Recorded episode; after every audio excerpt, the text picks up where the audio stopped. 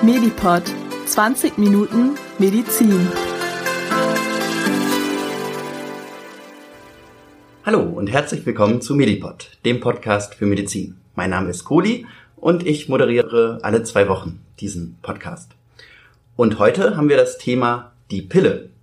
Und dazu habe ich eine ganz tolle Expertin hier in meinem Studio, Frau Dr. Ramona Das. Herzlich willkommen. Vielen Dank. Hallo. Hallo, Kohli. Hallo. Sie arbeiten an der Uniklinik Köln in der Gynäkologie. Vollkommen richtig. Genau. In, mit welchem Bereich beschäftigen Sie sich da besonders? Ich bin vor allen Dingen im Gebiet gynäkologische Endokrinologie tätig. Das ist die Lehre von den weiblichen Hormonen. Äh, beschäftige mich dort mit den unterschiedlichen hormonellen Fragestellungen. Pille gehört dazu, vor allen Dingen auch viel unerfüllter Kinderwunsch oder auch andere Hormonstörungen. Ja, und deswegen sind Sie eine ganz gute Expertin für dieses Thema, weil die Pille und die hormonelle Verhütung hat ja ganz viel mit Hormonen zu tun. Bevor wir mit dem Thema jetzt richtig einsteigen, müssen wir uns selbst vielleicht mal anschauen, welche Hormone wirken da eigentlich im Körper, wenn es um den weiblichen Zyklus geht. Und das hat Vera mal wieder für uns vorbereitet, ein kleines Mediklärt zum weiblichen Zyklus. Viel Spaß! Kurz und knackig, Mediklärt. Der weibliche Zyklus ist ganz schön kompliziert und ziemlich faszinierend. Das komplexe Zusammenspiel von vielen unterschiedlichen Hormonen macht es möglich, dass jeden Monat aufs Neue ein Eisprung stattfindet und somit die Chance auf Befruchtung und den Beginn eines neuen Lebens besteht.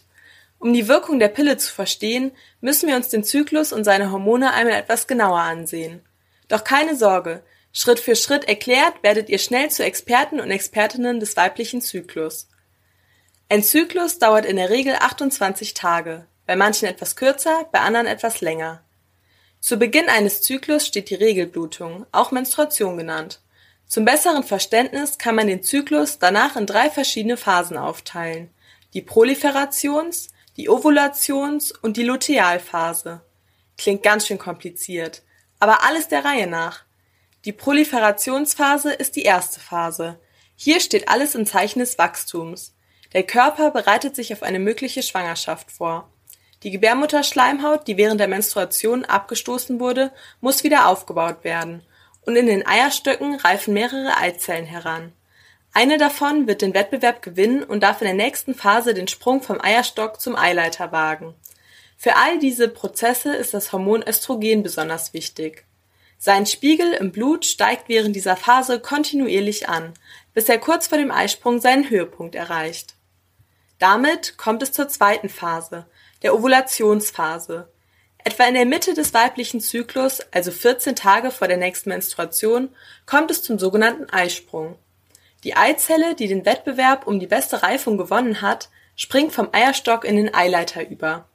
Ab jetzt ist die Eizelle für 24 Stunden befruchtungsfähig. Vom Eileiter wird sie in die Gebärmutter transportiert. Im Eierstock hingegen lässt die Eizelle eine Art Hülle zurück die nun beginnt, ein weiteres Hormon zu produzieren, das sogenannte Progesteron. Dieses spielt in der dritten Phase der Lutealphase eine bedeutende Rolle. Die zurückgelassene Hülle, die dieses Hormon produziert, wird nun auch Gelbkörper genannt, weil sie unter dem Mikroskop so schön gelb aussieht. Luteus ist das lateinische Wort für gelb. Der Gelbkörper gab also der Lutealphase ihren Namen. Unter dem Einfluss von Progesteron bereitet sich der Körper darauf vor, dass sich die befruchtete Eizelle in der Gebärmutterschleimhaut einnisten kann. Fand jedoch keine Befruchtung statt, beginnt der Gelbkörper nach rund neun Tagen zu schrumpfen. Die Gebärmutterschleimhaut wird nun mitsamt der nicht befruchteten Eizelle ausgestoßen und es kommt wieder zur Regelblutung. Nochmal kurz zur Wiederholung. In der ersten Phase, der Proliferationsphase, steigt der Hormonspiegel von Östrogen an, bis kurz vor dem Eisprung, dann fällt er wieder ab. In der Lutealphase ist dann das Progesteron das dominierende Hormon. An diesem komplexen Zusammenspiel sind noch drei weitere Hormone beteiligt, die in Teilen des Gehirns gebildet werden. Das Gonadotropin-Releasing-Hormon, das FSH und das LH. Wie genau diese Hormone wirken, müssen wir jetzt gar nicht im Einzelnen verstehen. Wichtig zu wissen ist nur, dass Östrogen und Progesteron auch auf die Zellen, die das Gonadotropin-Releasing-Hormon ausschütten, wirken. Im Sinne einer sogenannten negativen Rückkopplung. Je mehr Östrogen und Progesteron vorhanden ist, desto weniger Gonadotropin-Releasing-Hormon wird ausgeschüttet und damit auch weniger FSH und LH. Und genau dort kommt die Wirkung der Pille ins Spiel. Wie genau, das schauen wir uns jetzt gemeinsam einmal an. Ihr hört Medipod mit dem Kohli. Vielen Dank, Vera, für dieses Mediklärt. Jetzt sind wir wirkliche Expertinnen und Experten zu dem Thema weiblicher Zyklus. Heute beschäftigen wir uns ja mit dem Thema die Pille. Und wie wirkt denn die Pille jetzt genau in diesem Zusammenspiel von Hormonen? Bei den meisten Pillenpräparaten ist es so, dass es sich um eine Kombination aus Östrogen und Progesteron handelt. Im weiblichen Zyklus ist es eigentlich so vorgesehen, dass diese beiden Hormone zu unterschiedlichen Zeiten auch in unterschiedlicher Konzentration vorhanden sind.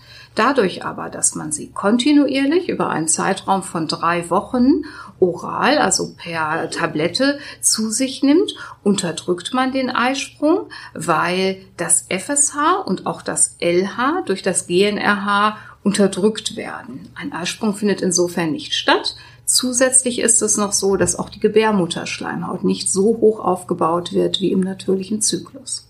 Dieses GNRH ist das Gonadotropin Releasing Hormon. Ganz genau. genau. Das ist die Abkürzung dafür. Also die Pille enthält eine Östrogenkomponente und eine Gestagen, Progesteronkomponente. Viele beschreiben das immer so, als sei das so wie ein dauerhafter Zustand einer Schwangerschaft. Kann man das so sagen oder ist das nicht vielleicht ein bisschen vereinfachend? Es gibt definitiv eine Gemeinsamkeit sowohl in der Schwangerschaft als auch unter der Pilleneinnahme findet keine Ovulation, kein Eisprung statt. Also insofern ist es nicht ganz von der Hand zu weisen. Nichtsdestotrotz ist natürlich in einer Schwangerschaft ein ganz anderer Zyklus äh, vorhanden. Die Schwangerschaft wird vor allen Dingen durch das Hormon HCG, also humanes Choriongonadotropin, bestimmt, wobei wir hier eine andere Wirkung, sind wir eben schon kurz aufge, darauf eingegangen, mit dem Östrogen und auch der Gestagen-Komponente haben. Okay, also das ist etwas vereinfachend zu sagen. Das In der ist Tat, genau. Schwangerschaft gibt es. Genau. Mhm. Okay, ja gut. Dann haben wir jetzt verstanden, durch diese Östrogen- und Gestagen-Komponente wird so ja die Ausschüttung von den anderen Hormonen LH und FSH unterdrückt und dadurch kann es nicht zum Eisprung kommen. Richtig.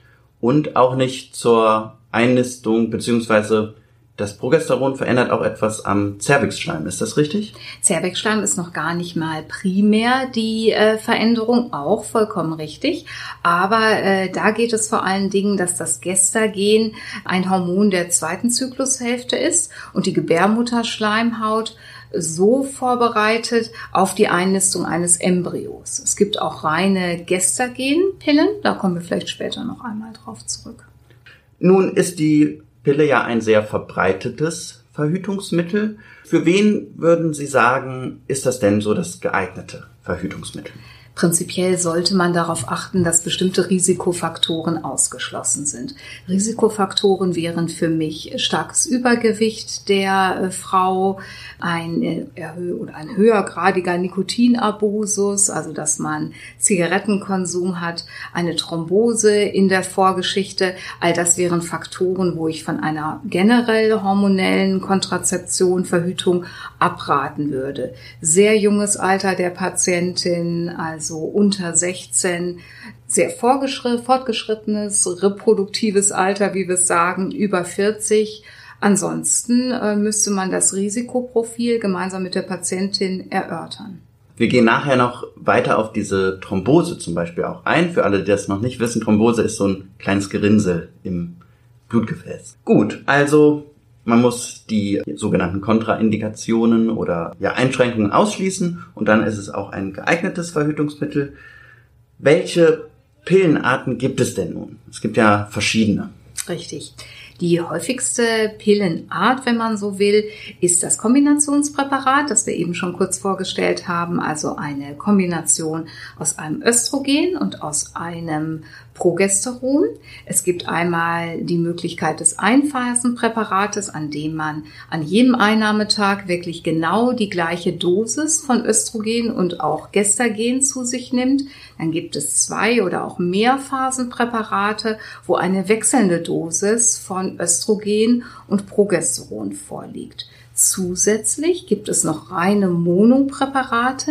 In diesen Monopräparaten ist nur ein Gestagen vorhanden ohne jegliche Östrogenkomponente. Und was ist vielleicht der Vorteil von den einen Präparaten gegenüber den anderen? Mhm. Insbesondere die Gestagen-Präparate haben den Vorteil, dass man sie in unterschiedlichen Lebensphasen verwenden kann. Es wäre keine Kontraindikation, sie zum Beispiel bei stillenden Frauen anzuwenden.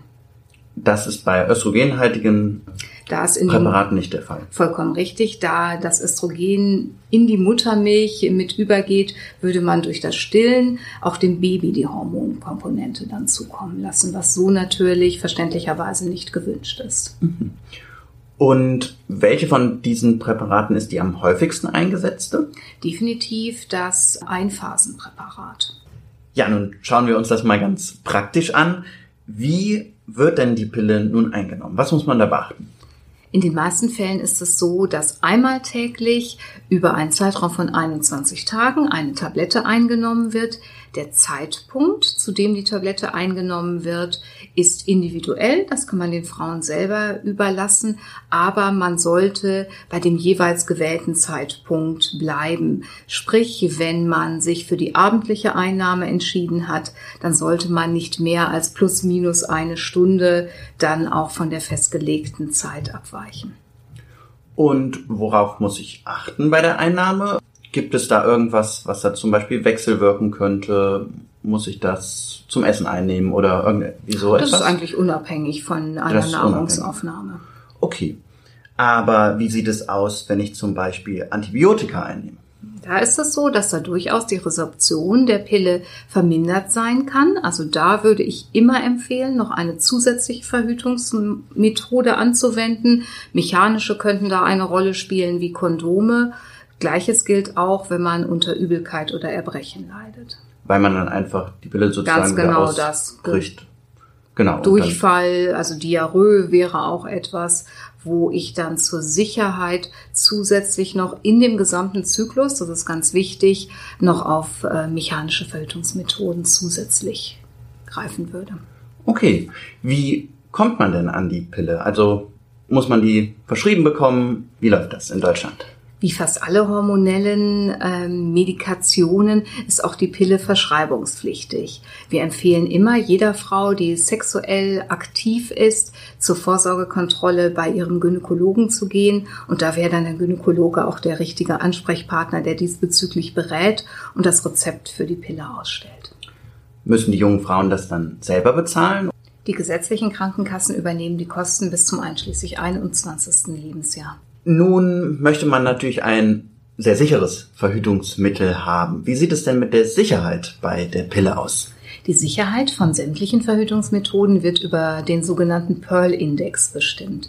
Pearl-Index beschreibt, wie hoch das Verhütungspotenzial eines Verhütungsmittels ist. Je niedriger der Pearl-Index ist, umso besser. Und man sagt, dass bei der Pille weniger auf oder auf 100 Frauen gerechnet weniger als eine Schwangerschaft innerhalb eines Jahres eintritt. Also insgesamt ein sehr, sehr hohes Verhütungspotenzial, eine sehr sichere Verhütungsmethode. Nun könnte es ja mal vorkommen, dass ich vergesse, die Pille einzunehmen. Was muss ich bei Einnahmefehlern beachten? Ich würde auf jeden Fall die Pilleneinnahme fortsetzen und nicht einfach unterbrechen, weil ich denke, der ausreichende Schutz ist nicht mehr gegeben. Dennoch, um ganz sicher zu gehen, würde ich definitiv empfehlen, noch zusätzliche Verhütungsmethoden wie Kondome oder Verzicht auf Sex dann weiter anzuwenden. Jetzt kommen wir zu einem ganz spannenden Thema. Wie sieht es denn mit den Nebenwirkungen der Pille aus? Wir haben da eben auch schon mal über die sogenannten Thrombosen gesprochen, also so Blutgerinnsel in den, in den Venen vor allen Dingen und in Blutgefäßen. Wie sieht das bei der Pille aus? Ist da eine erhöhte Gefahr? Definitiv ist es so, dass in äh, sämtlichen Studien eine erhöhte Gefahr einer Thrombose oder einer Embolie, also eines richtigen Blutgerinnsels oder der Fortleitung eines Blutgerinnsels zu verzeichnen ist. Natürlich hat jede Frau noch ihr individuelles Risiko, aber dieses Risiko wird durch Pilleneinnahme definitiv erhöht, worüber man vorher sehr gut aufklären muss. In welchem Rahmen wird das erhöht? Also gibt es da Zahlen für? Abhängig von dem Präparat, das verwendet wird, wirklich das sechs- bis siebenfache, siebenfach erhöhte Risiko. Nun gibt es ja verschiedene Pillenarten und im Laufe der Geschichte der Pille sozusagen sind immer neue Pillen auf den Markt gekommen. Und man unterscheidet da ja zwischen erste Generation, zweite, dritte, sogar vierte gibt es inzwischen. Wie sieht es bei den neueren Präparaten mit der Thrombosegefahr aus?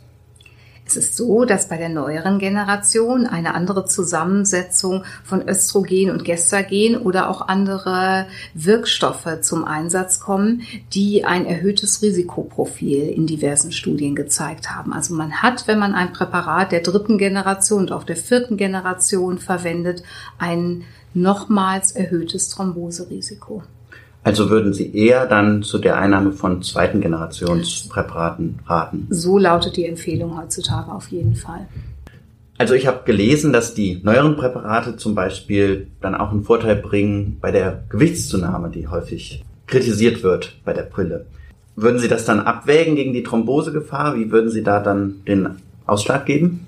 Genau, das war der Hintergedanke für die Entwicklung der Präparate der neuen Generation, dass man sogenannte Lifestyle-Faktoren wie Gewichtszunahme, vermehrte Behaarung, insbesondere im Gesicht, schlechtes Hautbild, positiv beeinflussen wollte. Nichtsdestotrotz verstehe ich den Hintergrund, der dahinter äh, steht, aber ich wäre sehr, sehr zurückhaltend bei der Verordnung dieser Präparate, wenn ich aus rein kosmetischen Gesichtspunkten die Patientin einem höheren Thromboserisiko aussetze. Also ich würde definitiv auf ein Präparat der zweiten Generation zurückgreifen.